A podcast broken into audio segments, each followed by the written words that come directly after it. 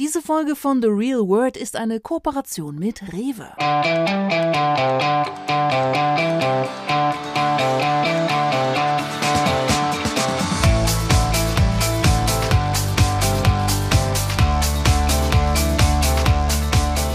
Werbepartner dieser Folge von The Real World ist Rewe. Schon gewusst, bei Rewe lässt die Biopaprika die Hüllen fallen. Seit vielen Jahren setzt sich das Unternehmen für die Reduzierung von Verpackungen ein. Vor allem für das Bio-Obst- und Gemüsesortiment gibt es zahlreiche umweltfreundlichere Kennzeichnungs- und Verpackungslösungen. So kommt es, dass bei Rewe Bio jährlich zusammen 290 Tonnen Verpackungsmaterialien eingespart werden.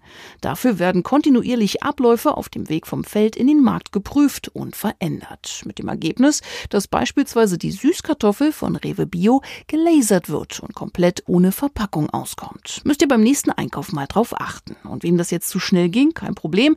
Alle Infos findet ihr auch nochmal in den Beschreibungen und Shownotes.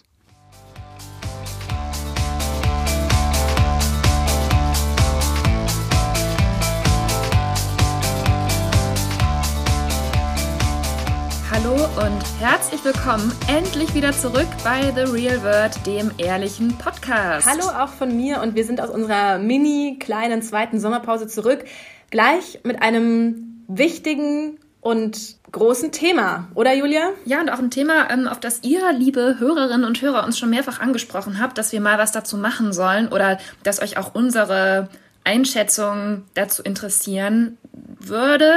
Und zwar geht es heute um das Thema Nachhaltigkeit. Wir sind keine super krassen Nachhaltigkeitsexperten.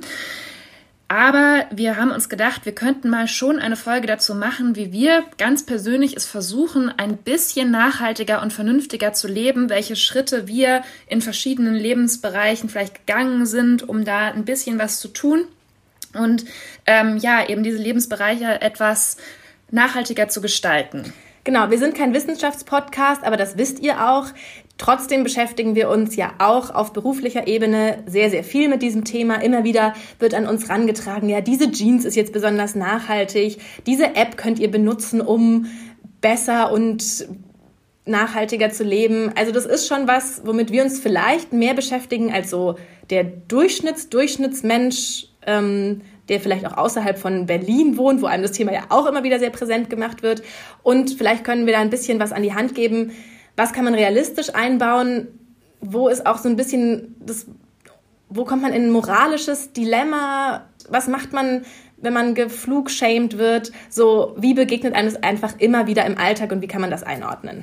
Ja, genau. Und bei diesem Stichwort moralisches Dilemma, das finde ich auch ganz wichtig, dass man mal darüber redet und auch ganz ehrlich, wie es ja in jeder einzelnen Folge unser großer, großer Anspruch ist, ähm, wenn man eben auch Probleme hat, die ein oder andere Sache so in die Tat umzusetzen, wie man das vielleicht eigentlich gerne machen würde. Und also ich weiß nicht, wie es dir geht, aber mir geht es oft so, wenn man eben einschlägigen Instagram-Accounts folgt, wenn man dazu liest zu diesem Thema Nachhaltigkeit, sich mit Persönlichkeiten beschäftigt, ähm, die eben dieses Thema sehr leben und sich da auch gut auskennen, dass man manchmal so ein bisschen überfordert ist und denkt, ach du lieber Gott, ich mache ja alles falsch und ich darf ja eigentlich gar nichts mehr essen und in Urlaub fahren darf ich auch nicht. Und wo fange ich überhaupt an? Und dass das so dass man so das Gefühl hat, manche machen alles richtig und man selbst macht eigentlich alles falsch. Genau, und um das so ein bisschen zu strukturieren, würde ich sagen, ähm, dass wir einfach mal so die verschiedenen großen Bereiche, wo einem das am häufigsten begegnet im, im Leben, da passt ja auch ganz gut, dass wir aus Urlauben gerade zurückgekehrt sind und so weiter, dass wir diese Bereiche von ne, Kleidung über Urlaub bis Kosmetik ähm, und natürlich auch Ernährung, Einkaufen einfach mal durchgehen. Oder? Genau, einfach mal durchgehen, wie wir das so machen, ohne Anspruch auf Vollständigkeit natürlich. Ja. Ich will es jetzt wirklich bei dem Thema nochmal dazu sagen, weil das einfach so viele Aspekte gibt und dass ihr jetzt nicht einfach denkt, ah, jetzt, denkt, jetzt setzen die zwei sich da hin und reden über Nachhaltigkeit und denken, sie wissen alles und decken alles ab. So natürlich nicht, aber einfach aus unserer ganz persönlichen Perspektive, wie wir damit umgehen. Mit was wollen wir denn anfangen? Also wir können ja vielleicht mal mit dem Thema Mode anfangen, weil ich mir vor ein paar Tagen Mode gekauft habe. Eine Jeans und einen Pullover und auch noch ein anderes Oberteil. Und ich mir eigentlich, es ist wirklich was, was mich schon jetzt lange beschäftigt und ich glaube, ich habe es auch schon im Podcast mal erzählt, eigentlich jedes Mal denke, boah, du kaufst nur noch Sachen wirklich von nachhaltigen Labels oder von, von Labels, die ähm, Materialien recyceln oder die eben irgendwie einen Anspruch haben, das ein bisschen besser zu machen als andere. Und in dem Moment, als ich in dem Laden war, es ist jetzt auch kein total schlimmes, schlimmes Label oder sowas. Also es war jetzt nicht Primark, sondern schon was etwas Besseres. Ich habe da einfach überhaupt nicht mehr dran gedacht. Und erst als ich zu Hause war und die Sachen nochmal anprobiert habe, ist mir so eingefallen, Julia, du wolltest doch eigentlich beim Shoppen mehr darauf achten, nachhaltigere Sachen einzukaufen. Und dann habe ich mich so selbst so ertappt gefühlt, dass ich wieder im Laden einfach überhaupt nicht mehr an diesen Aspekt in dem Moment gedacht habe, weißt du? Ja, ja, ich verstehe, was du meinst, wobei ich da eben sagen muss, mich dieses, also, dieses Thema des Label ist nachhaltig und das ist Bio-Baumwolle und da ist jetzt noch ein bisschen Hanf beigemischt, deswegen ist es nachhaltiger und es wird nicht so viel Wasser verbraucht. Also ich bin, ich denke mir einfach, ja, schön und gut. Das Allernachhaltigste ist halt einfach, sich nicht so viel Zeug zu kaufen. Egal, ob es sozusagen vermeintlich nachhaltig produziert wird. Ich habe da immer so das Gefühl, als würde man denken, ja, weil das jetzt draufsteht und von der und der Naturmarke ist oder so, ist man so, ist es so eine Absolution. Es ist jetzt natürlich wieder dieses Ding, ja, wahrscheinlich ist es besser, das zu kaufen, als dann was von H&M zu kaufen. Und ich bin da so ein bisschen, also ich habe für mich jetzt wirklich so ein bisschen dieses Ding, ich kaufe eigentlich, ich will nicht sagen, ich kaufe gar nichts mehr, aber eigentlich, ich kann mich gar nicht erinnern, wann ich mir zuletzt was zum Anziehen gekauft habe. Mhm. Echt? Also ich weiß es natürlich, dass du das ja eh auch, das ist, glaube ich, für dich nicht so eine Versuchung wie für mhm. mich, schon immer, ähm, was die Klamotten angeht. Ähm, aber dass du dich gar nicht dran erinnern kannst. Ich kann mich wirklich, ich habe es auch in der Vorbereitung sozusagen überlegt. Ähm, und da ist ja, ich habe mir dann auch nochmal angeguckt, was, was eigentlich die Definition von Nachhaltigkeit ist. Und das ist ähm, das Handlungsprinzip zur Ressourcennutzung, bei dem eine dauerhafte Bedürfnisbefriedigung sozusagen erzielt oder erwünscht wird. Ne? Und tatsächlich ist da ja einfach, wenn man sich diese Definition mal überlegt, wäre jetzt aber nicht der Umkehrschluss, oder es wäre ein indirekter Umkehrschluss, ja, ich kaufe was, was nachhaltig produziert wird, sondern eigentlich ist der Umkehrschluss, ich benutze das, was ich habe und versuche damit dauerhaft klarzukommen, sozusagen. Und tatsächlich versuche ich das, aber ich muss auch sagen, weil es mir halt einfach leicht fällt. Das ist jetzt nichts, was ich wirklich so, das muss man, finde ich, auch immer sagen, was ich mit dem hehren moralischen Ziel mache, ähm, sondern, und das finde ich auch aber ist ein okayer Ansatz, wenn man versucht, irgendwie umweltschonender zu leben, dass man sich wirklich die Nischen sucht oder die Bereiche sucht, wo es einem eh leicht fällt. Und klar sehe ich manchmal was und laufe bei Mango vorbei und denke mir, ah ja, das wäre eigentlich ganz cool, aber es, mir fällt es halt sehr leicht, dem dann nicht nachzugeben. Und ich glaube, das ist bei anderen anders und da finde ich es dann auch total okay, wenn man sagt, okay, ich kaufe mir das, aber dafür mache ich in einem anderen Bereich was, was vielleicht mir nicht so leicht fällt. Ich meine, wie oft habe ich hier von der Disney-Kreuzfahrt geredet, so. Ähm, deswegen, das ist wahrscheinlich auch das, worauf wir auch noch mehr zu sprechen kommen werden, dass nicht jeder alles perfekt ja. machen kann. Ja, also das, du hast natürlich total recht. Und für mich war es auch bei diesen beiden Kleidungsstücken, die ich mir da eben gekauft habe, so. Also erstens mal, das eine war von Patagonia. ja. So, jetzt Achtung, keine Werbung, aber ähm, habe ich jetzt gerade auch nochmal gegoogelt ähm, und habe da auch so einen Artikel von den Fashion Changers gefunden. Ähm, das ist so ein Kollektiv, die sich eben um, um nachhaltige Mode äh, kümmern und da so aktivistisch drauf sind. Und da habe ich nochmal, okay, also das war jetzt schon mal kein Problem. Patagonia ist alles okay, die setzen sich ja sehr dafür ein, das so ein bisschen zu ändern. Ähm, und die anderen beiden Dinge waren einfach ein Wollpullover und eben diese Jeans. Ich weiß schon, Jeans mit den Waschungen, das ist alles problematisch und so. Aber ich denke mir, also mein meine Herangehensweise ist eigentlich, dass ich mir Sachen kaufe, die vielleicht eine etwas höhere Qualität haben und die ich dann auch gut pflege. Also da achte ich halt sehr drauf, dass ich auch nicht alles nach einem Mal tragen sofort in die Waschmaschine schmeiße. Ähm, und dass es dann eben sehr lange hält. Ja, also davon bin ich, ich sehe das auch immer, wenn ich zum Beispiel für einen Flohmarkt oder so Sachen aussortiere und dann schon denke, boah, das kannst du eigentlich nicht mal mehr auf dem Flohmarkt ähm, anbieten, weil da einfach Löcher drin sind, die Nähte aufgegangen bei irgendeinem so billigen Kram. Das habe ich schon auch schon seit langem eigentlich eingestellt. Das ist natürlich auch, wenn man etwas älter wird, dann ist man auch vielleicht nicht mehr so getriggert, sich bei H&M das ganze Zeugs oder bei Zara zu kaufen, was jetzt gerade halt in ist. Aber ähm, da sehe da, das ist so meine Herangehensweise, dass ich denke, gut, es hat mich zwar schon ein bisschen erschreckt, dass ich wieder bei der Kaufentscheidung an sich an den Aspekt Nachhaltigkeit gar nicht so gedacht hat im, in dem Moment, sondern nur daran, passt mir die Hose oder nicht oder leiste ich mir das jetzt oder nicht. Aber ich denke mal, das sind jetzt zwei Sachen, die ich lange haben werde und deswegen habe ich mir das dann so, vielleicht ist es auch so eine Selbsttäuschung oder dass man sich das selbst so einredet, aber weißt du, was ich meine? Das ist so meine Herangehensweise an dieses Thema. Ja, für mich ist es auch tatsächlich ein bisschen ein Problem, dass ich halt früher so anders war. Wie du auch schon sagst, es ist ja auch, auch eine Alterssache ähm, oder wahrscheinlich hängt es auch damit zusammen, ich habe mir halt früher wirklich richtig, richtig viel gekauft. Ich bin ja früher so ein, zweimal im Jahr nach New York geflogen und dann war es immer so, dass ich eigentlich, dass für mich ein Tag nur ein vollständiger New York-Tag war, wenn ich mir was gekauft habe. Und ich bin dann mit haufenweise Tüten im Koffer zurückgeflogen. Da war ich so, das fing so 2002 an, ne? so in dieser, so zwischen 2002 und 2010 oder so. Und ähm, aus dieser Zeit habe ich einfach richtig viele Sachen und ich habe die immer noch. Und manchmal sagt Tim dann auch zu mir, hm, der Pulli sieht jetzt aus, als hättest du dir den so mit äh, 22 irgendwo gekauft. Und dann sind die oft, also und dann stimmt, und oft hat er dann halt auch recht. Und die Sachen sind halt wirklich aus dieser Zeit und sind eigentlich auch nicht mehr modern. Ähm, und aus dieser Zeit habe ich einfach auch noch so viel, weil ich mir dann halt auch wieder so schwer damit tue, so Sachen, ich kann Sachen nicht wegschmeißen. Ich will dann immer, dass die irgendwie sinnvoll noch jemand, ob die nicht noch jemandem gefallen. Ich versuche das irgendwie zu verschenken oder bei Kleiderkreise tue ich mir so mühsamen Diskussionen mit irgendwelchen Mädchen an, weil ich es halt und ansonsten und wenn ich es aber nicht loskriege, dann behalte ich es irgendwie. Und deswegen ist halt mein Ding eher, ich habe viel zu viel, ich habe auch viel zu viel, was ich eigentlich nicht mehr anziehe und schon allein deswegen bin ich auch so gebremst darin, mir was Neues zu kaufen, weil ich mir denke, das darf ich, es geht eigentlich nicht, ich darf es eigentlich nicht. Auch wenn ich total gerne mir jetzt auch mal irgendwie so fünf hochwertige Keypieces ähm, kaufen würde, wie du es jetzt vielleicht auch sagst, so eine, die man dann lange hat. Und irgendwie unter meinem Zeug sind auch ein paar solche Sachen, aber ich komme auch manchmal gar nicht richtig damit klar, das irgendwie zu finden und richtig zu kombinieren, weil da einfach noch viel zu viel ähm, Shirts mit Drucken vorne drauf irgendwie dazwischen liegen. Ja, also es ist nicht so einfach, aber wahrscheinlich ist so dieser,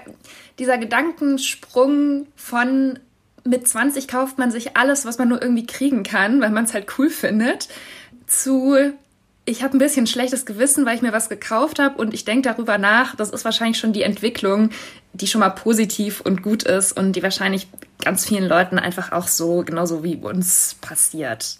Und weil du es auch angesprochen hast, ich finde, das ist was wir, worüber wir auch sprechen sollten, wenn wir jetzt bei dem Themenkomplex Kleidung sind, ist auch das Thema Waschen ähm, womit ich mich jetzt auch noch mal ein bisschen mehr befasst habe, weil ich auch viele Dinge einfach nicht wusste. Ich wusste nicht, wie wichtig die Wasserhärte auch ist, um zu wissen, welches und was für ein Waschmittel braucht, dass man möglichst energiesparend waschen kann. Ich habe auch tatsächlich mal ähm, bei einer Influencerin, bei Daria Daria, die ja bestimmt alle, die sich mit dem Thema irgendwie auseinandersetzen, auch, auch kennen, die hat mal eine Weile lang im Herbst immer Kastanien gesammelt und hat dann gesagt, man kann diese Kastanien so klein häckseln und dann haben die eben so eine Wirkung wie Waschmittel und sind aber einfach nur geruchsneutral. Und das hat sie auch mal eine Weile wirklich sehr, sehr proklamiert und ähm, viel gemacht. Und ich fing dann wirklich auch mal an, einen Herbst lang Kastanien zu sammeln. Und dann scheiterte das aber bei mir, weil wenn du sie so ein bisschen liegen lässt, dann werden die ja sehr schnell sehr hart. Und dann konnte ich die auch nicht mehr, wusste ich nicht mehr, wie man die jetzt klein kriegt. Und ähm, das ging dann auch nicht. Und ich habe dann auch tatsächlich mal Daria Daria getroffen, äh, als ihr Buch rauskam und mit ihr darüber gesprochen, ob sie das eigentlich noch macht. Diese, da hat sie auch die, die Haare mit Mehl gewaschen, ne? Und ähm, all diese Dinge. Da hatten wir auch mal, weißt du noch, eine Praktikantin, die es auch mal für uns ausprobiert hat kann man komplett auf Shampoo verzichten und es mit Roggenmehl machen. Ja, stimmt. Und ja, den Artikel können wir euch ja vielleicht noch nochmal verlinken in den Show Notes. Genau, und dann hat, äh, ähm, ähm also Madeleine heißt sie ja eigentlich, hat sie gesagt, ja, da war sie mal in so einer Phase, wo sie so wirklich dachte, sie muss als ein Mensch alles perfekt machen und darf kein Waschmittel benutzen und muss das mit Kastanien machen. By the way, angeblich funktioniert das übrigens wirklich total gut. Das kann ja jemand mal ausprobieren, jetzt ist ja wieder Herbst bald. Aber dass sie sozusagen dann davon abgekommen ist, weil sie gedacht hat, das ist einfach viel zu klein. Sie nimmt jetzt ihre Energie viel mehr darauf, dass sie als Aktivistin sich positioniert, dass sie sich in der Politik engagiert, bei den Grünen in Österreich Mitglied wird, weil sie eben damit glaubt, mehr bewegen zu können, als wenn sie jetzt einfach im Kleinen die Kastanien häckselt. Und das finde ich halt auch so einen ganz interessanten Mindshift, wie man so schön sagt, ähm, dass man irgendwann sieht, was wo muss ich wirklich die Energie drauflegen? Muss ich wirklich im Kleinen alles perfekt machen oder wo wie können wir irgendwie was bewegen und dürfen aber trotzdem eben vielleicht auch in Urlaub fliegen. Ne? Ja. Also was ich interessant finde, wir kriegen das ja ähm, also auch einfach durch unsere Arbeit viel mit. Es kommt andauernd eine Pressemitteilung mit, ähm, Modemarke XY hat jetzt irgendwie eine Green Collection rausgebracht oder ähm, was du vorhin auch schon meintest, ist irgendein Material ist jetzt ein bisschen nachhaltiger als vorher. Ähm, das finde ich insofern interessant, weil quasi dieses, man fragt sich ja immer so ein bisschen, was ändert es am Gesamtsystem, wenn ich jetzt auf was verzichte oder darauf achte, dass ein Kleidungsstück aus den und den Materialien ist, wofür ich dann vielleicht auch noch mehr Geld bezahlen muss. Das ist ja auch schon wirklich ein Aspekt. Ähm, aber da sieht man halt so ein bisschen dran, dass halt die Nachfrage schon auch dann wieder zur Industrie zurückgespielt wird. Also mal unabhängig davon, wie sinnvoll manche von diesen Kampagnen sind und ob das auch Greenwashing teilweise so ein bisschen ist, also nur so ein Marketing-Tool eigentlich, um zu sagen, ja, wir machen ja auch was im Bereich Nachhaltigkeit, das ist ein ganz anderes Thema. Aber man sieht halt schon, je mehr Leute sich für so ein Thema interessieren und natürlich auch geprägt durch Fridays for Future und all diese Sachen, ähm, dass dann irgendwann schon auch so große Firmen denken, hoppala, also ganz so wie eh und je können wir vielleicht doch nicht weitermachen. Und anscheinend gibt es viele Leute, die schon gerne sich lieber ein T-Shirt kaufen, wo vielleicht ein Organic Cotton ähm, Anhänger dran ist oder so. Also das finde ich so ganz spannend zu sehen, gerade im Modebereich, ähm, weil es ja da auch eben einfach viel um Marketing und Image geht, kann man das eigentlich da ganz gut beobachten, ähm, ja, was auch so Bewegungen innerhalb der Gesellschaft bewirken können, um es jetzt mal ganz groß auszudrücken. Ja. Genau, also tatsächlich ist es ja so, dass es am Ende um die Masse geht und dass wir nicht alle ähm, jetzt sind wir ganz schön schnell zu diesem Punkt gekommen. Ich dachte sozusagen, das dauert noch ein bisschen. Das, aber das ähm, trifft wahrscheinlich auf jeden, ist wahrscheinlich in jedem Bereich einfach so, dass ähm, nicht jeder alles wirklich richtig machen muss und die Kastanien häckseln muss, sondern dass es viel mehr bringt, wenn es einfach eine große Masse ist, die einfach sagt, nee, ich gehe nicht zu Primark und ich gehe nicht zu H&M und ähm, damit was bewegt und dann kann trotzdem, kann man noch einmal im Jahr, wenn man ein Faschingskostüm kauft, sich dazu was bei Primark holen, so, ne? Wenn, wenn es aber einfach eine größere Masse ist, die sozusagen insgesamt diesen, diesen, diesen Trend, diesem Trend nachgibt, was man ja auch eigentlich gerade sehr, sehr gut sieht bei Rügenwalder. Ich bin so fasziniert, dass die ähm, vegetarischen und veganen. Also jetzt kommen wir schon zum Thema Ernährung. Produkte, ja. Entschuldigung, ja. ähm, aber einfach so, so eine höhere Nachfrage haben als die Fleischprodukte von Rügenwalder. Und dann ziehen natürlich auch andere Marken nach und dann ist es im Supermarkt und dann kauft vielleicht jemand, der eigentlich gar nicht sich damit so befasst hat, denkt sich, ach ja, nehme ich das doch mal und so, oder so hätte ich zumindest die naive Hoffnung, wird dann halt was Größeres drauf und am Ende werden vielleicht 100 Rinder weniger getötet, als dass sofort alles abgeschafft wird. So, aber ne, es muss ja, es wird ja leider so schnell alles nicht gehen, aber so kann es vielleicht gehen. Du hast jetzt gerade von Hoffnung gesprochen. Ist es denn bei dir so, dass es wirklich aus so einer inneren Motivation heraus ist, dass du denkst, du willst gerne was für die Umwelt tun? Ähm, oder ist es eher so wie bei mir, dass man so ein latent schlechtes Gewissen hat, weil man merkt, dass so sein eigenes Leben eigentlich nicht dem entspricht, ähm, wie man das vielleicht im Jahr 2020 ähm, gestalten sollte, ähm, wenn man eigentlich denkt, es kann nicht sein, dass die Eisberge schmelzen. Mm. Mm. Bei mir ist es eher dieses, kann ich irgendwas, ich, bei mir ist es eher dieses, ich fühle mich so machtlos, wenn ich solche Sachen sehe und ich kann auch eigentlich diese Videos und von schmelzenden Eisbergen und den Eisbären und Dings, ich kann mir das halt nicht mehr angucken und ich, oder wenn der, der Öltanker vor Mauritius zerbricht und so. Ähm, ich, also bei mir ist es eher so, so eine Machtlosigkeit und dass ich so ein, und ich glaube, das ist bei ganz vielen so, dass man so ein bisschen dann so denkt, man kann irgendwas dagegen tun, dass, dass das, diese schrecklichen Dinge nicht passieren. Und andererseits denke ich mir halt ganz oft, was bringt es, wenn ich jetzt mir hier scheiß Metallstrohhalme, Entschuldigung, mir Metallstrohhalme kaufe? Oder was bringt es, wenn ich jetzt meine Sachen bei Kleiderkreisel verkaufe, statt sie in den Container zu werfen, wo dann, in, wo dann das Zeug in Afrika in der Erde vergraben wird? Wenn doch Indien und China einfach alles in die Luft blasen an Giften, was geht und es so riesige Länder sind, wo einfach das viel weniger passiert, wo es einfach alles anders ist und solange da nicht politische Verbote ergehen, ist es doch eigentlich alles nutzlos, was wir machen. Und das versuche ich oft zu verdrängen und halt trotzdem den Metallstrohhalm zu benutzen. Aber bin da halt auch immer wieder so hoffnungslos. Ja.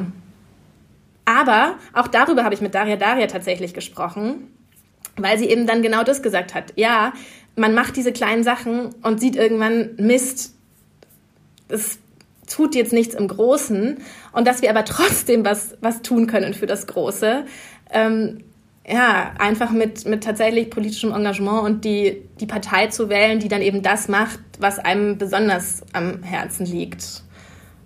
Weil dann eben große Entscheidungen in der Politik wiederum eben von dieser Partei, wie auch, welche auch immer sie halt bei wem auch immer dann sein mag, in die Richtung unterstützt ähm, werden.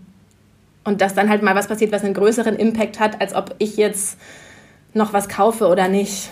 Ja. Ja, das ist interessant.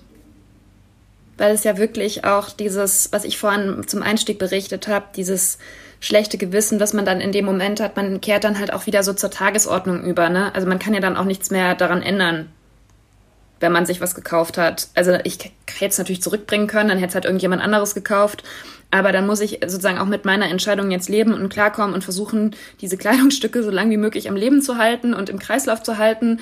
Und ähm, das ist dann das, was man tun kann. Und dann geht's aber auch weiter. Und es ist jetzt sozusagen nicht, das ist jetzt nicht die der Hauptpunkt, ob ich jetzt jede einzelne äh, Entscheidung richtig getroffen habe. Genau, es ist zum Beispiel, wusstest du, ich wusste es nämlich auch nicht, der Bausektor, ne? also wie gebaut wird, wie Häuser und Autobahnen und was auch so gebaut wird. Ähm, dabei, also beim, beim, beim Vorgang des Bauens, das ist einer der größten CO2-Emittenten sozusagen, die es gibt. Da können wir ja zum Beispiel auch überhaupt nichts machen, außer wir bauen jetzt ein Haus und sagen, da soll drauf geachtet werden, so, ne? Aber die Masse der Menschen kann da ja gar nichts tun. Und ähm, da können wir dann halt nur sozusagen gucken, wen wir dann unterstützen politisch, der da dann sozusagen im Großen diese Entscheidungen trifft, dass man sagt, okay, beim Bauen darf das und das nicht mehr verwendet werden oder das und das muss beachtet werden. Und das sind dann halt auch die Sachen, die der Umwelt mehr bringen, als ob du jetzt dir jetzt eine Jeans gekauft hast. Und ich glaube, da muss man auch gerade auf Insta, du hast ja auch vorhin Instagram angesprochen, auch total aufpassen, ob man Leute ähm, es ist halt auch ganz oft so Influencer, die, die ja so nachhaltig leben und dann machen die mal eine Sache nicht richtig, ne? Oder nicht richtig, so in Anführungszeichen. Und dann kriegen die ja oft den Wahnsinns-Gegenwind von ihrer Community. Dabei muss man das doch alles mal ins Verhältnis setzen und irgendwie sehen, was jemand sonst noch macht oder wie man sich sonst bemüht und ob das dann wirklich so auch in Anführungszeichen schlimm ist, wenn man mal so eine andere Entscheidung trifft, weil am Ende geht's halt darum, so wie wir uns in der Masse die Zukunft vorstellen. Oder da haben wir sozusagen die Sachen in der Hand, ohne uns dann aber auch wieder gegenseitig fertig zu machen, wenn mal was nicht so perfekt ist. Ne? Oder sich selbst, du hast es ja auch vorhin gesagt, du hast auch ein schlechtes Gewissen. So, das ist halt auch, bringt da auch keinem was. Ja, genau. Und das denke ich eben auch, dass man versuchen muss, eigentlich aus diesem, dieser, ich habe ein schlechtes Gewissen für mein persönliches privates Leben, das ist sozusagen der erste Schritt, dass man so denkt, ne, hm, vielleicht kann ich doch die eine oder andere Sache ändern. Ähm, also ich habe mir zum Beispiel auch diese App runtergeladen. Ein guter Tag hat 100 Punkte, wo man so ein bisschen mal verfolgen kann, ähm, wie viel oder wie nah, welchen ökologischen Footprint man eigentlich hinterlässt mit seinem Essen, mit seinen Fortbewegungsmitteln und einfach so an einem ganzen Tag. Das werde ich jetzt mal ausprobieren und auch nochmal berichten. Aber eigentlich muss man halt von diesem schlechten Gewissen ein bisschen wegkommen, um dann zu sehen, was kann man eigentlich tun in einem größeren Zusammenhang. Ne? Es hört sich jetzt so ein bisschen predigend an, aber es stimmt schon. Also letztlich wir ist halt, ja, auch, ja. Wir können ja auch jetzt wieder konkreter werden. Ja. Ähm, was hatten wir denn noch als Themenbereiche? Julia holt ihre Unterlagen hervor. ja, guck mal hier mein vollgeschriebenes Blatt. Da stehen, stehen all die Sachen, die ich falsch mache. Ähm, wie so ein Beichtzettel in der Kirche früher, wo man die Sünden aufgeschrieben hat. Ich habe mir hier noch den Themenkomplex Reisen und Urlaub aufgeschrieben. Den hatten wir ja heute auch schon mal ganz kurz angesprochen, weil du äh, ja die Disney Cruise gerne machen wolltest. Und da habe ich aber auch noch mal mir gedacht, mh, hm, also weißt du noch, als so das mit Fridays for Future losging und dann irgendwelche gemeinen Typen auf Twitter rausgefunden haben, dass Luisa Neubauer mal irgendwo hingeflogen ist? Ähm, also ja es ist ja so ein bisschen die Frage, gerade jetzt auch in dem Corona-Jahr, finde ich, ist ja schon nochmal so ein bisschen die Diskussion aufgekommen, ob es eigentlich wirklich nötig ist, so einen Jet-Set-Lifestyle zu führen, ständig irgendwo hinzufliegen. Ich spreche jetzt aus unserer Perspektive sozusagen auch viel von Mode-Influencern, die halt dauernd irgendwo anders sind, um zu irgendwelchen Events zu gehen. Aber natürlich betrifft es auch Leute aus der Wirtschaft, Industrie, die zu jeder Besprechung nach China fliegen oder was auch immer. Was jetzt einfach mal alles gecancelt wurde, hat man ja auch gesehen an diversen äh, Luftverschmutzungsstudien, dass sich eben das doch alles durch den verringerten Flugverkehr ziemlich verbessert hat. Trotzdem denke ich mir halt einfach, wenn man einmal im Jahr in Urlaub fliegt, man kann Dinge tun, um das zu kompensieren, auch ein bisschen, aber das ist eben genauso wie bei allen, wie bei dem Modethema, was wir eben schon besprochen haben, dass man eigentlich sich nicht deswegen unendlich fertig machen sollte oder denken sollte, jetzt hat alles andere auch keinen Sinn mehr. Oder wie siehst du das? Genau, also das ist halt so, das ist halt die eine Sache, worauf ich tatsächlich nicht verzichten kann, so dass ich irgendwie so einmal im Jahr eine Fernreise mache. Und sei, ob es jetzt mit einem Disney-Schiff ist oder ob ich nach Orlando fliege und ins Disneyland gehe. Und das ist alles, äh, wahrscheinlich hat es eine sehr schlechte Bilanz. Und ja, weiß ich nicht. Das ist tatsächlich die Sache, die ich mache. Und ich, mir, mir ist es auch schon passiert, dass dann Leute gesagt haben, oh, du weißt schon, ein Kreuzfahrtschiff ist, hat so viel Abgase wie, weiß ich nicht, wie fünf Millionen Autos an einem Tag oder ich weiß es gar nicht mehr. Klar, und ich, ja, und ich weiß aber auch, dass die industrielle Schifffahrt, das ist einfach, dass die ähm, kommerziellen Kreuzfahrtschiffe aber tatsächlich nur einen ganz kleinen Prozentsatz der Luftverschmutzung sind, die die Schifffahrt ähm, produziert, dass die industrielle Schifffahrt so das aller, allergrößte Problem ist. Und die Kreuzfahrt, also so, und es gibt, man kann halt alles in Relation setzen. Man kann so zu allem sagen, und natürlich ist es schlecht und besser, keiner würde Kreuzfahrt machen. Und ich würde ja auch also ja, egal. Aber es führt alles irgendwie so ein bisschen so weit, dieses Thema. Aber das ist halt so eine Sache, wo ich auch glaube, ähm, wo ich glaube, wo man dann für sich selbst vielleicht in den sauren Apfel beißen muss und bewusst was tut, was vielleicht nicht gut ist. Und dafür an anderer Stelle eben die, den Kurztrip für zwei Tage zu einer Modenschau oder sowas nicht macht. Aber ich, ich das ist wahrscheinlich nicht, nicht sozusagen politisch korrekt, das so zu sehen, aber da muss wahrscheinlich, ja, das muss natürlich irgendwie jeder für sich entscheiden, was so eine lame Formulierung ist. Aber so weit bin ich irgendwie noch nicht. Dafür sehe ich halt auch zu wenig, dass es, dafür, dafür ist mein Opfer mir irgendwie zu groß für das, dass ich sehe, was, wem bringt es was. Weißt du, ich meine? Ja, also ich meine jetzt durch die Pandemie sind ja all diese, also vor allem das Thema Kreuzfahrt hat sich ja jetzt eigentlich sowieso erstmal erledigt. Ja. Ja, es ist, wenn man es so laut ausspricht, ihr merkt es auch vielleicht jetzt beim Zuhören, man legt sich das im Kopf immer so für sich selbst so alles zurecht, dass das ja vielleicht doch gar nicht so schlimm ist. Natürlich fragt man sich dann, wenn, man, wenn wir beide jetzt darüber reden, wieder, okay, wenn jetzt aber ganz viele Menschen das einfach so sehen, dass sie eben das Anrecht auf ihre Kreuzfahrt oder auf ihre Reise ins Disneyland halt nicht opfern wollen und dass sie dann halt stattdessen im Alltag nur Äpfel aus der Region essen, um das wieder gut zu machen. Das ist ja genau die Problematik, auf ja. die, also die dann ja. sozusagen immer alles, das ist immer so der Punkt, auf den alles hinausläuft, dass halt niemand am Ende doch das, was eigentlich am schlimmsten in Anführungszeichen ist, opfern möchte. Ja, aber weißt du was? Dann wünsche ich mir, dann bitte, dann sollen Kreuzfahrten verboten werden. Dann muss die Politik Kreuzfahrten verbieten, dann ist es für mich auch völlig okay. Dann sehe ich auch, cool, es gibt gar keine Kreuzfahrt mehr. Wir werden jetzt sehen, ähm, was das bringt. Dann bin ich auch total bereit, dieses Opfer zu bringen. Dann, aber so, und natürlich, ich weiß, einer muss mal anfangen, aber wie realistisch ist es denn, ähm, dass plötzlich alle aufhören, Kreuzfahrten zu machen? So, es geht, also am Ende habe ich nicht mehr diese Illusion, wie ich auch vorhin schon gesagt habe, am Ende muss, müssen Sachen verboten werden.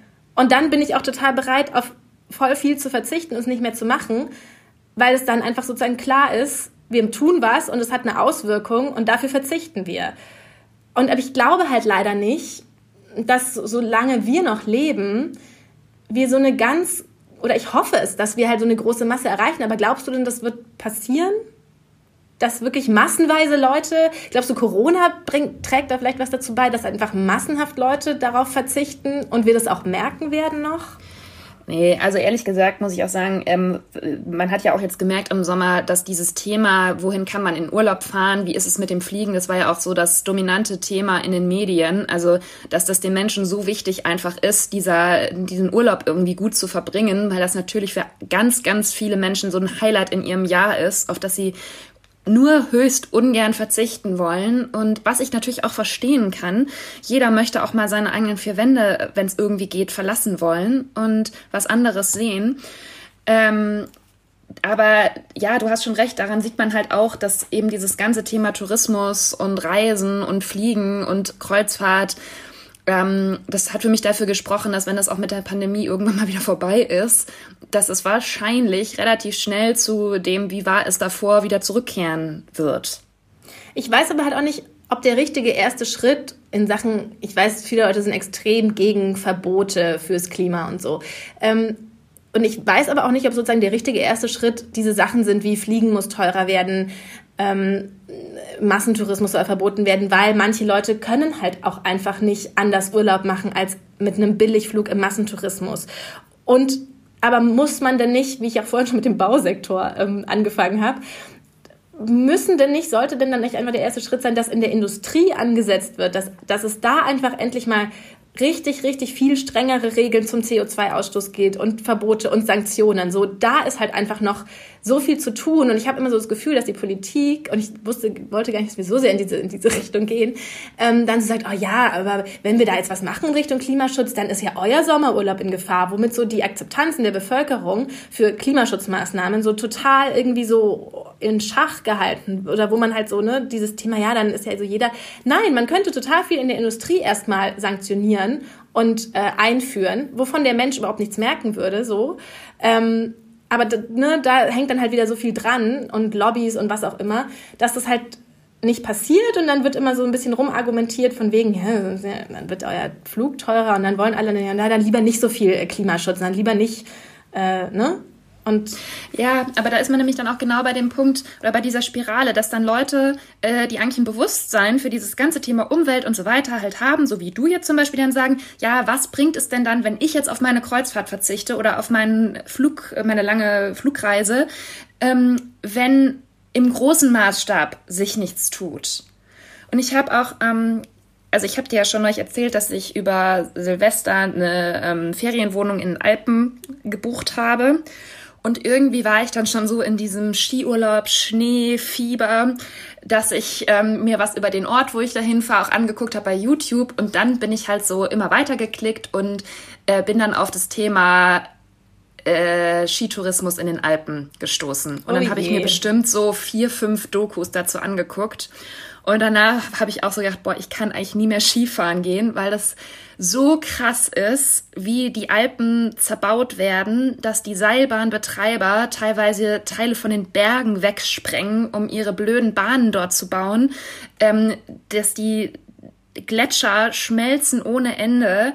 Ähm, und wo ich auch so ein bisschen schockiert war, weil ich also was ich, man weiß das natürlich alles, ne? Aber wenn du dir so vier Dokus nacheinander anguckst zu dem Thema, dann bist du halt, hast du schon noch mal ein anderes Gefühl, dass du so denkst, das ist eigentlich ganz schön krass.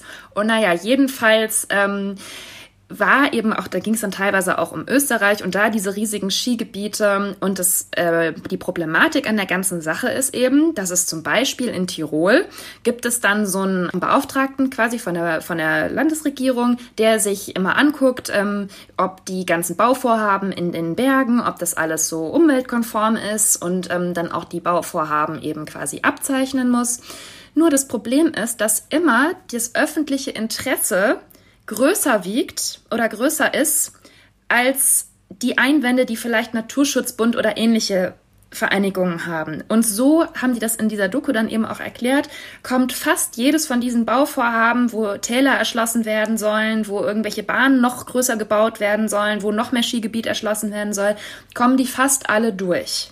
Genau, das ist genau das, was ich meine. Warum wird das erlaubt? So, und dann sollen die Leute aber nicht hinfahren, wo doch im Schritt eigentlich vorher gewesen wäre, dass es überhaupt nicht so weit, dass diese Bahnen oder was auch immer überhaupt nicht gebaut oder diese Straßen hingesprengt werden. So, das wird erlaubt, aber der, dann ist doch klar, dass der Konsument oder der Tourist nicht versteht, ja, warum soll ich da, also der soll dann da nicht hinfahren oder was? Ich weiß, es ist so, das klingt jetzt so ein bisschen populistisch, aber, aber ähm, das sind halt so, das sind halt, glaube ich, so Gedankenkurzschlüsse, die man da eben hat.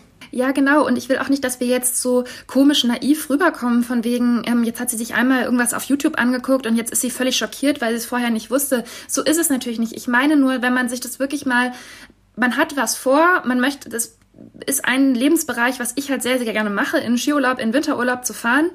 Aber dann ist es, finde ich, schon auch meine Verpflichtung, mich zum einen dazu ein bisschen zu informieren und zum anderen frage ich mich dann halt wirklich, ähm, wie kann es eigentlich sein? Erstens ist ja auch immer weniger Schnee. Das ist ja in diesem spezifischen Fall jetzt sowieso noch. Wieso muss man immer größere Skigebiete bauen, wenn es gar nicht mehr so viel Schnee gibt?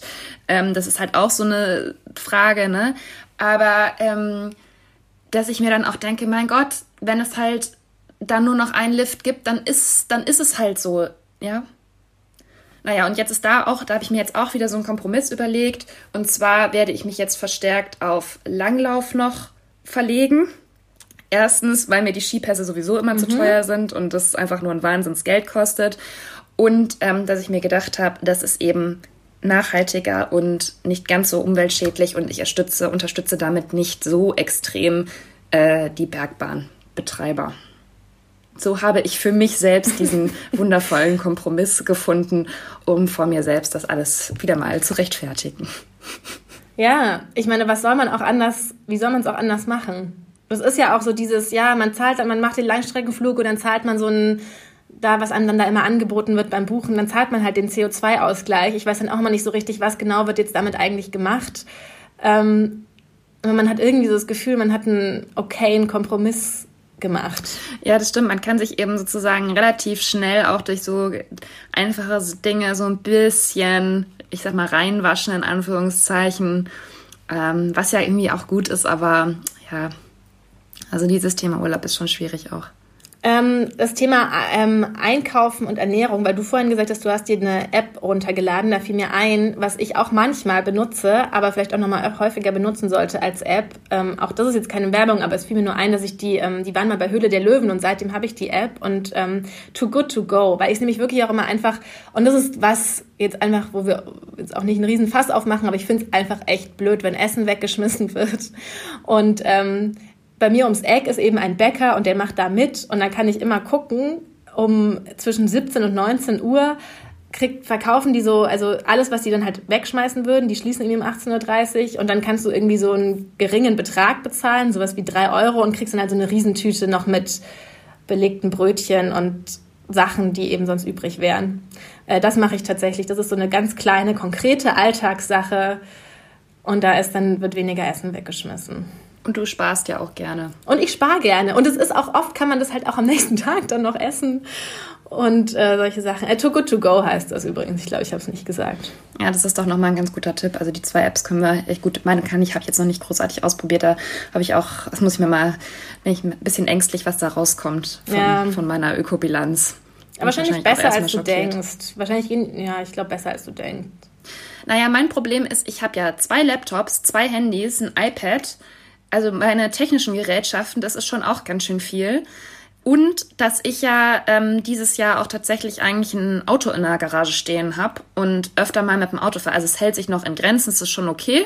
Es ist jetzt nicht so, dass ich ständig mit dem Auto durch die Stadt gurke für kurze Wege oder so, aber ähm, ja, das ist sowas, was ich auch nicht gedacht hätte. Aber das kommt natürlich auch ein bisschen durch Corona. Also Corona, finde ich, hat schon auch dazu beigetragen, dass sich so manche Umweltprobleme ein bisschen verbessert haben oder zumindest, dass man so denkt, könnte es vielleicht auch noch verbessern in der Zukunft. Aber ähm, es gibt eben auch so Phänomene, dass viel mehr Leute sich jetzt ein Auto ähm, irgendwie organisieren oder mit dem Auto halt gerne lieber rumfahren als in öffentlichen Verkehrsmitteln. Puh, oh Gott. Ich habe hier noch, noch mehrere andere Zettel, aber es führt jetzt vielleicht auch ein bisschen zu weit, wenn wir jetzt äh, noch von jedem anderen Bereich aufzählen. Äh, ich hatte neulich noch so eine ganz interessante Diskussion mit verschiedenen Leuten aus meinem Umfeld. Ähm, da ging es um Aktien und Geldanlagen und ich wollte, ich hatte so ein bisschen Geld übrig und habe so überlegt, was kann ich investieren und ähm, da ging es ums Thema Gold, weil das ja so relativ sicher ist, wenn du irgendwie ein bisschen Gold hast. Also da kann jetzt nicht so viel passieren. Ähm, es waren jetzt auch keine riesigen Summen oder so, um die es da ging, aber ich habe halt gedacht, ich muss irgendwie mal was für meine Finanzen tun. Aber ich habe es dann, also ich Fazit von der Geschichte, ich habe jetzt noch nichts weiter gemacht, weil ich auch gemerkt habe, da man muss halt sich da auch richtig informieren und gerade beim Thema Gold kennen wir halt auch. Ähm, es ist einfach, also es ist so krass, was in Goldminen abgeht und man kann da wirklich nicht in Goldminenaktien investieren auch noch. Aber weißt du überhaupt, also auch deine Bank, ich weiß nicht, bei welcher Bank du bist, aber so die, die großen Mainstream-Banken sind natürlich auch hochproblematisch. Ja, na ja, Also klar. eigentlich, ne, muss man natürlich auch, ähm, eigentlich muss man auch die Bank wechseln. Und es gibt ja Banken, die darauf spezialisiert sind und die nicht investiert sind in Dinge, die der Umwelt schaden und so weiter. Also so viele Sachen waren mir einfach gar nicht bewusst, dass es bis zu meiner Bankkarte sozusagen äh, ein Problem gibt. Und das ist wahrscheinlich aber auch das, was dann, das ist doch auch dieses, ähm, dieses Himbeer, Himbeersorten-Dilemma oder so, ne? Ähm, in der, aus der Psychologie, dass wenn du, wenn du drei Himbeersorten, äh, Himbeersorten, Marmeladensorten, Marmeladendilemma. wenn du drei Marmeladensorten zur Auswahl hast, dann kannst du dich gut entscheiden. Und wenn du 50 hast, dann kaufst du am Ende gar keine Marmelade. Und genau so ist es so. Wenn du jetzt irgendwie drei Sachen richtig machen müsstest, könntest du dich auf die konzentrieren und könntest die richtig machen. Aber so scheint es einem so aussichtslos, wir dürften, also ne, Fairphone statt iPhone, wie du gerade schon sagst, unsere technischen Geräte, die Bank, so also Großthemen wie Reisen und Essen sind ja eh jedem klar, aber es geht halt in so viele Lebensbereiche, dass man sich dann irgendwie denkt, okay, ich kann es ja eh nicht, also mache ich gar nichts. Und das ist natürlich auch ein total psychologisches, also es ist total nachvollziehbar, aber es ist halt auch so ein psychologisches Problem, wofür es halt auch einfach keine Lösung gibt. Außer zu sagen, mach das, was du kannst, das ist dann wenigstens realistisch, als dass du angesichts der der unüberwindbaren Hürden es einfach ganz lässt. Wozu ich halt auch ja. aber manchmal denke, ja, weiß ich auch nicht. Also manchmal fällt es mir halt auch schwer, das so zu denken. Ja.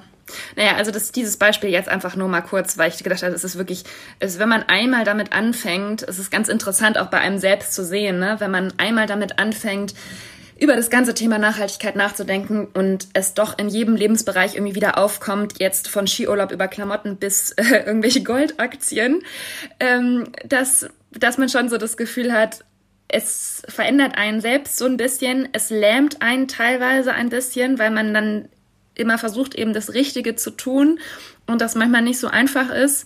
Und das finde ich aber auch wirklich, wir haben es ja ganz am Anfang schon mal gesagt, wichtig anzuerkennen, dass nicht jeder Mensch perfekt ist und dass es auch einfach sehr viel Zeit kostet, mit sich mit diesen ganzen Themen auseinanderzusetzen und ähm ja, und die Verantwortung liegt natürlich bei jedem Einzelnen, aber es gibt halt auch eine, eine große Verantwortung, die einfach in der Politik liegt, wo man sozusagen indirekt dazu beitragen kann, dass die wahrgenommen wird. Und deswegen bin ich gespannt, sagen wir es mal so, wie auch sozusagen, wenn, wenn wenn wir Corona irgendwie ein bisschen im Griff haben oder wenn sich das normalisiert, wie groß auch weiterhin in Zukunft so der Einfluss von Fridays for Future und so weiter sein wird ähm, oder ob das jetzt wirklich alles irgendwie so ein bisschen eine Zäsur war, so das kann man jetzt noch nicht sehen. Das wird sich sozusagen zeigen und das ist, glaube ich, ganz spannende Zeit, in der sich vielleicht auch so Weichen stellen oder halt auch nicht. Ne? Ja, das stimmt auf jeden Fall. Übrigens ist mir vorher noch was eingefallen, als wir beide mal bei einem Event waren und da haben mhm. wir so mhm. Drinks bekommen, wo ein mhm. Plastikstrohhalm drin war. Mhm. Wir konnten ja gar nichts dafür, die wurden uns einfach gegeben. Und dann hat uns eine Berliner Modedesignerin angesprochen und uns gesagt, dass wir das zurückgeben müssen. Weißt du das noch? Und oh dass Gott, wir das ja. auch, dass wir diese Strohhalme nicht benutzen dürfen. Ja. Und wir uns so richtig blöd gefühlt haben, weil wir konnten ja noch nicht mal was dafür. Und ähm, ja, das ist mir vorhin irgendwie noch so als kleine Anekdote zu diesem ganzen Thema, auch wenn man halt so geschämt wird, weil man vermeintlich irgendwas falsch gemacht hat, ähm, eingefallen. Oh Gott, ja, stimmt. Und man fühlt sich ja eh manchmal schon komisch auf diesen Events. Und dann hat ja. man auch noch äh, das und dann haben wir da auch noch in Sachen Plastik versagt. Ja. ja. Also, aber ich meine, ich glaube, was jetzt wirklich überdeutlich geworden ist in diesem Podcast, es merkt schon jeder selbst, dass vielleicht manches im eigenen Leben nicht so tippitoppi in diesem äh, Gebiet ist und was man vielleicht noch verändern könnte. Und es ist auch nicht nötig, ständig die Leute darauf aufmerksam zu machen, was sie jetzt falsch machen. Oder wenn eine Freundin in Urlaub fliegt, dass man dann sagt, hey, wieso fährst du nicht mit dem Zug nach Österreich? Sondern, dass man das schon auch den Leuten selber überlässt, weil das, sowas kann ich einfach nicht haben, wenn man die Leute immer so schämt und so fertig macht für irgendwas. Ähm, fangt, fangt einfach bei euch selbst an, versucht mit euren Voting-Stimmen die Politik so zu verändern, wie ihr das halt für richtig haltet und ähm, aber nicht anfangen im Kleinen sich ähm, untereinander fertig zu machen. Eben, das bringt ja am allerwenigsten. Es bringt ja eh schon alles nicht so viel, aber das bringt am wenigsten. Gut, wahrscheinlich haben wir jetzt mit diesem Podcast gar nicht so viel Klarheit geschaffen, wie wir eigentlich wollten. Aber das liegt natürlich. Ah, das habe ich ja ganz am Anfang gesagt, ja, dass wir hier keinen Anspruch auf Vollständigkeit haben und wir auch wirklich keine Expertinnen auf dem Gebiet sind.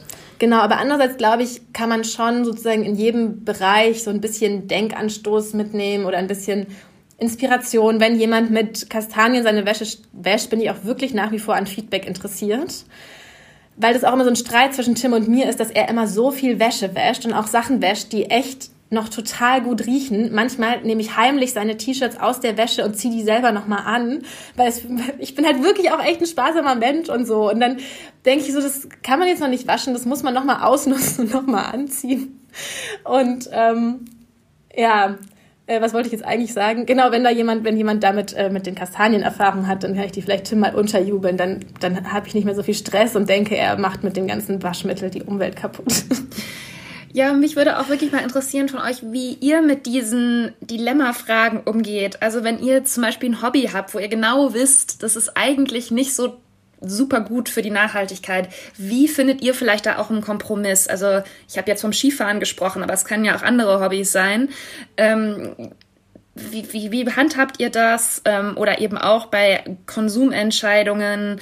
Ähm, für mich ist es einfach unrealistisch, dass ich mir keine Klamotten mehr kaufen werde. Vor allem jetzt im Herbst. Es ist einfach so die Zeit, wo ich einfach das immer so schön finde. Das ist einfach so die Zeit im Jahr, in der ich wirklich so ein, ah, da zuckt es mir einfach auf der Taste im Online-Shop wenn die ganzen schönen neuen Herbst- und Wintersachen da sind. Ich weiß nicht genau, woher das liegt. Ich bin vielleicht doch im Inneren mehr Fashion Girl, als ich mir immer eingestehen möchte.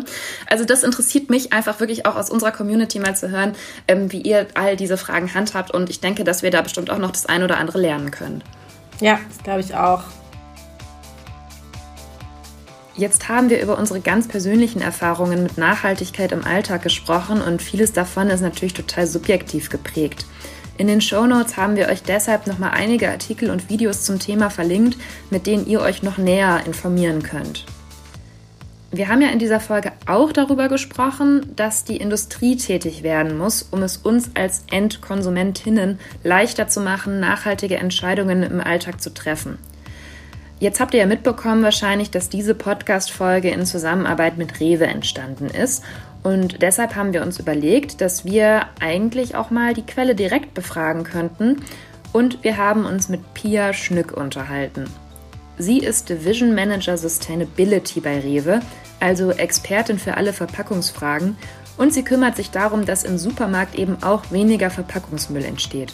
Wir haben Pia gefragt, wie ein nachhaltigeres Einkaufen denn aussehen sollte, warum es mit manchen Veränderungen im Supermarkt vielleicht doch länger dauert, als wir uns das wünschen würden und was wir als Konsumentinnen auch besser machen können.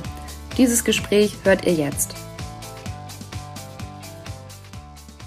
Was können denn Supermärkte eigentlich im Moment machen, beziehungsweise machen es vielleicht auch schon, um den Verpackungsmüll doch deutlich zu reduzieren? Was sind da so die Initiativen, die im Moment am interessantesten, am innovativsten mhm. vielleicht auch sind? Also grundsätzlich können, glaube ich, Supermärkte super viel tun, was ja wirklich so die Schnittstelle sind zwischen den Produkten, den Sortimenten und den Kunden, den Konsumenten, die ja auch wirklich auf Plastik verzichten wollen und eben weniger Verpackungen ähm, auch ähm, in, ihrem, in ihrem Alltag erleben wollen. Ja? Und darum haben die Supermärkte da, glaube ich, schon eine wichtige Rolle ähm, und haben auch schon einiges auf den Weg gebracht, äh, wenn es darum geht, eben Verpackungen zu optimieren. Ähm, bei uns aktuell war es eben jetzt kürzlich so, dass wir zum Beispiel im Bereich ähm, Bio, Obst und Gemüse in diesem Teilsortiment mal komplett ausgepackt haben. Also wirklich unverpacktes Obst und Gemüse komplett im ähm, Bio-Bereich eingeführt haben. Und so gibt es eben ganz viele Maßnahmen, die dazu beitragen können, eben die Verpackungsmengen zu reduzieren. Ähm, das heißt also grundsätzlich, glaube ich, haben die Supermärkte da schon viele Möglichkeiten. Dennoch ist es halt so, dass am Ende des Tages auch wichtig ist, dass es vom Konsumenten dann auch angenommen wird. Das heißt, also es ist selten so, dass wir von 0 auf 100 umstellen, sondern meistens ist es tatsächlich so, dass wir ähm, bestimmte innovative Konzepte testen und dann erstmal schauen, wie ähm, ist die Kundenakzeptanz, wie lässt sich das vielleicht auch im Markt umsetzen. Beim Thema unverpackt geht das ähm, in der Regel noch. Wenn wir auf Mehrwegsysteme umstellen, was wir jetzt zum Beispiel an der Salatbar tun, dann ist es nochmal deutlich komplexer, weil man muss irgendwie eine Rückgabemöglichkeit geben. Ähm, man hat irgendwie auf einmal ein ganz anderes Erlebnis für den Kunden. Ähm, und das testet man halt erstmal, bevor man es dann eben auch ausrollte und über viele Märkte dann den Kunden in der Breite zur Verfügung stellt. Da hätte ich ganz konkret eine Nachfrage, weil du gerade erwähnt hast, ihr habt ähm, bei Obst und Gemüse im Biobereich komplett auf ohne Verpackung umgestellt. Inwiefern war denn da jetzt vielleicht auch Corona eine Hürde oder inwieweit ist das ein Problem, dass das angenommen wird, weil man einfach vielleicht denkt, oh nein, ich will jetzt, ich wäre vielleicht, hätte ich eine Affinität dazu, das so zu kaufen, aber jetzt will ich auf gar keinen Fall irgendwas, was theoretisch angeatmet, angefasst hätte werden können. Wie sind da eure Erfahrungen? Ist das so? Wie ist da ähm, der Erfolg oder vielleicht auch die Herausforderung? Ja, es ist zum Glück nicht so und äh, das war für uns ehrlich gesagt ja überhaupt nicht absehbar, dass Corona kommt. Ich habe es gerade schon gesagt, wir testen sowas erst. Das heißt, dass wir Bio-Obst und Gemüse komplett auspacken werden, das war uns schon klar lange bevor Corona kam, weil wir erstmal in einzelnen Märkten, in einzelnen Regionen getestet haben. Und dann waren wir so weit, dass wir tatsächlich den nationalen Rollout umsetzen konnten. Und dann kam Corona und äh, wir mussten die Entscheidung treffen und haben sie zum Glück getroffen. Wir machen das trotzdem.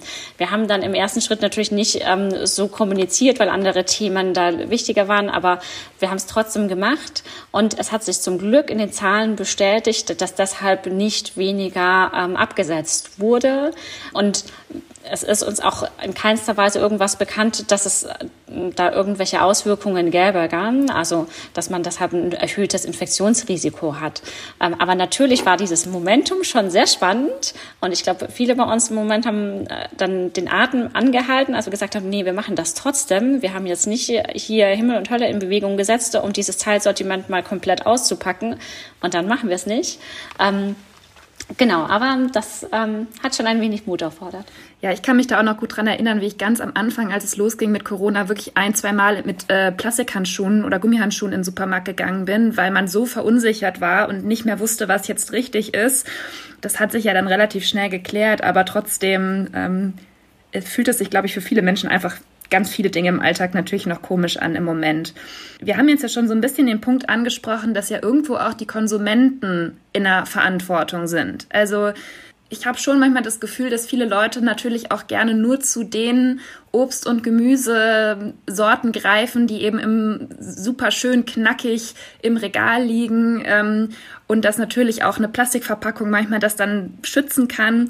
Äh, inwiefern ist sozusagen auch der Kunde da selbst für zuständig, dann zu sagen, okay, ich nehme jetzt vielleicht auch mal den schon etwas angedötschten Apfel oder so. Ja, das ist tatsächlich ein total richtiger Punkt. Gell? Und genau das ist der Grund, weshalb wir immer erstmal testen und schauen, okay, inwiefern wird es angenommen oder inwiefern erzeugen wir womöglich das Gegenteil, weil der Kunde dann doch wieder auf die verpackte konventionelle Variante greift ähm, und dann das unverpackte Bio-Obst liegen lässt, nur weil es unverpackt ist und entweder weil es eben nicht mehr ganz so aussieht oder weil es womöglich lose ist und einzeln ähm, äh, zu packen ist und damit auch mehr Aufwand bedeutet. Also es sind viele Faktoren, ähm, die einfach beim Kunden stattfinden und die wir beobachten, weil wir natürlich nicht wollen, dass wir dadurch irgendwie dann genau das Gegenteil von dem bewirken, was wir eigentlich bewirken wollen. Das heißt also einmal muss einem klar sein, wenn man keine Verpackung will, also sie weglässt, ähm, dann ist die Eigenschaft, die die Verpackung ausgeführt hat, natürlich nicht mehr da. Gell? Und wenn die Eigenschaft war, Frische zu bewahren, Haltbarkeit zu verlängern, ähm, dann hat man an der Stelle diese Eigenschaft nicht mehr. Bei, gerade im Obst- und Gemüsebereich ist es zum Glück so, dass meistens die Schale diese Eigenschaft auch ganz gut ähm, erledigen kann. Ähm, es gibt zum Beispiel auch Tests mit Verfahren, das nennt sich dann Coding, das basiert auf ähm, einer Oberflächenbehandlung ähm, von Obst und Gemüse, ähm, rein natürlich zuckerbasiert, die dann aber die Haltbarkeit verlängern kann, so dass man also darüber die Möglichkeit hat, quasi durch eine Behandlung die Haltbarkeit zu verlängern und trotzdem die Verpackung wegzulassen. Aber erstmal ähm, würde, also würde auch einfach viel helfen, wenn der Kunde trotzdem zugreift. Ja? Das haben wir leider bei vielen Verpackungsthemen, ähm, gerade bei Obst und Gemüse unverpackt, aber auch bei Mehrweg so. Ähm, die Kunden ähm, wollen zwar gerne Mehrwegverpackungen kaufen, aber ähm, tun sich natürlich schwer, selbst irgendwie Taschen mitzubringen oder ähm, sind dann doch irgendwie zurückhaltend, wenn es darum geht, ein Pfand zu bezahlen ähm, oder ähm, man hat ein zu niedriges Pfand und dann kommen die Mehrwegbehälter nicht mehr zurück und die ganzen To-Go-Becher bleiben bei einem zu Hause im Schrank stehen, kennt der ein oder andere vielleicht auch. Und dann ist das aber kein Kreislaufsystem. Das heißt also, der Kunde ist da schon ein aktiver Part, ähm, der damit beeinflussen kann. Muss man vielleicht noch einfach radikaler sein und sagen, es gibt einfach keine äh, Plastiktütchen oder ähnliches mehr. Also man muss oder es wird das dann einfach gar nicht mehr angenommen, wenn alles nur noch unverpackt da liegt und es keine Möglichkeit gibt, jetzt vor Ort sich eine kleine Tüte zu nehmen, wo man das reintun kann. Ist das dann zu radikal? Also radikal ist manchmal gar nicht so schlecht und wir haben also ja vor vielen Jahren als erste radikal einfach die Plastiktüte ähm, als Tragetasche ausgelistet und dann gab es da halt nur noch Papier. Ähm, und trotzdem haben die Leute natürlich weiter eingekauft. Gell? Das heißt, es gibt Beispiele, da ist radikal total gut. Es gibt andere Beispiele, da gibt es keine wirklich gute Alternative und da muss man erstmal testen. Gell? Also ich bin jetzt bei den, im, im Bereich Convenience, ähm, da ist es eben häufig so, dass, keine Ahnung, wenn du eben zum Beispiel vor der Salatschale stehst, ähm, dann musst du den Salat irgendwo reintun. Du kannst ihn nicht in der Hand zur Kasse tragen. Gell? Ähm, das heißt also, da muss man dann gucken, okay, gibt es irgendwie ein anderes System, das halt nicht Einweg ist ähm, und da ist es jetzt so, dass wir tatsächlich in den Test gehen und in dem Test mal gucken, inwiefern können wir an der Salatbar ähm, statt einer Einwegschale eine Mehrwegschale platzieren. Ähm, wird das vom Kunden noch angenommen, auch wenn der Aufwand ein bisschen höher ist? Ähm, und erst wenn sich das bestätigt, kann man dann quasi radikal werden und sagen, okay, dann nehme ich die Einwegschale jetzt auch weg und es gibt hier nur noch Mehrweg. Wieso dauert es eigentlich immer so lange, bis auf Konsumenten und aber auch auf industrieller Seite mal so ein wirkliches Umdenken einsetzt oder dass das Umdenken eben auch zu einer Handlungsveränderung führt. Und Konsumtrends tragen da natürlich auch so ein bisschen zu bei, gell? Also wir ähm, konsumieren heute einfach viel mehr To-Go, viel mehr Convenience, viel mehr vorkonfektioniert ähm, und darum ist quasi per se einfach schon viel mehr Verpackung im Umlauf und darum sind wir als Händler und die Industrie einfach viel stärker gefragt, da Lösungen zu finden, die besser sind als ich packe da Plastik drum. Aber es ist eben nicht so einfach, weil wenn ich es einfach quasi ready to use haben möchte, ähm, dann habe ich sehr viele Anforderungen an Haltbarkeit, an Frische, an eben wirklich Convenience. Ähm, das heißt, da braucht man dann schon sehr smarte Konzepte. Jetzt habe ich zum Stichwort Tüten mitbringen und so mal so eine ganz profane, konkrete Frage. Nehmen wir mal an, ich stehe an der Kasse, ich habe alles so fast richtig gemacht, habe so ein paar lose Äpfel und ähm, meine Ingwerwurzel auch irgendwie pur und merke dann, oh nein, ich habe ähm, den Jutebeutel nicht dabei, den ich sonst irgendwie in meiner Tasche habe. Und dann ist ja immer, ich sehe das ganz oft, ich kenne es auch von mir, dann denke ich mir, okay, dann nehme ich jetzt hier die Papiertüte, weil die ist viel besser als die Plastiktüte. Und dann erinnere ich mich aber im Hinterkopf, oh nee, habe ich nicht gelesen, irgendwie so eine Papiertüte zu erzeugen, das kostet wahnsinnig viel Wasser oder wie auch immer. Und dann heißt es irgendwie, die Plastiktüte wäre vielleicht doch besser. Und ähm, also ganz konkret, wenn ich schon den Fehler zwar gemacht habe, ich habe keine eigene Tasche dabei, aber was ist dann noch die beste Alternative, um dann äh, den kleineren Fehler nur zu machen beim Einpacken? Ja. Ähm, also wir bieten tatsächlich ja alle Alternativen dann an. Das heißt, man könnte dann auch wieder zur Baumwolltragetasche oder ähm, zu den ähm, Tragetaschen auch in Mehrweg aus recycelten PET greifen. Gell? Wenn man eben auf die Einweg-Papiertüte verzichten möchte, es ist tatsächlich so, dass ähm, die Papiertüte, wenn sie nicht, nicht dann nochmal genutzt wird, ähm, jetzt auch nicht so viel besser ist als die Kunststofftüte. Das lässt sich so pauschal nicht sagen, kommt immer drauf an, Gewicht, Größe etc. Ähm, konkrete Empfehlung, egal welche du kaufst, nutz sie möglichst oft weiter. Denn also mit jeder Nutzung ja, verbesserst du am Ende das ökobilanzielle Ergebnis. Und wenn man jetzt zu Hause angekommen ist, darüber wollten wir auch nochmal sprechen, was man dann mit seinen schönen Einkäufen macht. Äh, lege ich dann die Banane in einen Plastikgefäß in Bananenform in den Kühlschrank oder ähm, wie mache ich das am besten? In, kommt das Obst in eine offene Schale? Ähm, also das ist ja dann auch sozusagen, wie geht es dann zu Hause weiter mit der Haltbarkeit? Mhm. Also ich glaube grundsätzlich es ist schon gut, wenn der Konsument sich dann auch Gedanken macht, wie muss ich meine Sachen, meine, meine Lebensmittel lagern, ähm, um eben ähm, sie auch möglichst lange haltbar zu lassen und auch so gekauft wird, dass eben dann die Dinge auch verbraucht werden. Gell? Dann, also wir kommen ja von dem ganzen Thema Verpackung. Ähm, was man gar nicht unterschätzen darf, ist, dass also mit Blick auf die Umweltauswirkungen das Produkt ähm, den viel größeren Fußabdruck hat, gell? weil einfach in die Produktion von den Tomaten, von den Bananen, von was auch immer, einfach unheimlich viel ähm, Wasser gegangen ist, Energie gegangen ist, Flächen verbraucht wurden etc. Gell? Das heißt also dieses Thema Haltbarkeit, das ist schon wichtig und von daher einfach so lagern, wie es für das jeweilige Le Lebensmittel optimal ist. Ähm, wir können jetzt nicht alle durchgehen. Gell? Frisches Obst muss natürlich nicht direkt in den Kühlschrank, aber einfach richtig lagern macht schon viel aus. Ähm, und die Verpackung, muss man sagen, ist da wahrscheinlich ähm, auch ein wichtiger Bestandteil. Ähm, und wenn ich halt unverpackt gekauft habe oder die Verpackung kaputt ist, dann muss ich halt irgendwie so einpacken, dass ich halt auch gut lagere. Ähm, ja. Ich mache das manchmal so, dass wenn ich mal Sachen in Plastikverpackung gekauft hatte, irgendwelche Salatköpfe oder was auch immer, dann und dann aber auch mal was, dann lasse ich diese Verpackung in diesem Gemüsefach unten und wenn ich dann mhm. was ohne Verpackung habe, dann habe ich die dort noch und kann die dann äh, dafür verwenden. Zum Beispiel. Das ist smart. ja. Werde ich mir merken.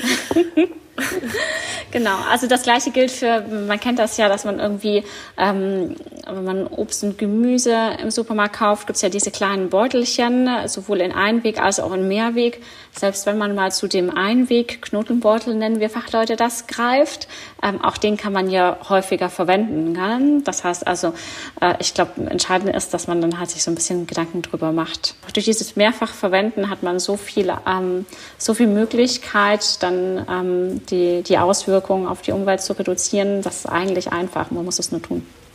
Das ist doch ein perfektes Schlusswort. Pia, vielen Dank für diesen Einblick in, in euer tägliches äh, Umdenken, Nachdenken und ähm, ja, wir sind alle gespannt, wie es weitergeht und wir als Kundinnen werden uns auf jeden Fall anstrengen. Na, Julia?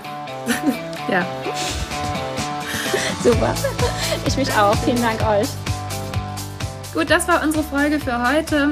Ähm, bleibt uns treu, abonniert uns gerne auf sämtlichen Podcast-Plattformen, damit ihr keine neue Folge von The Real World, dem ehrlichen Podcast, verpasst.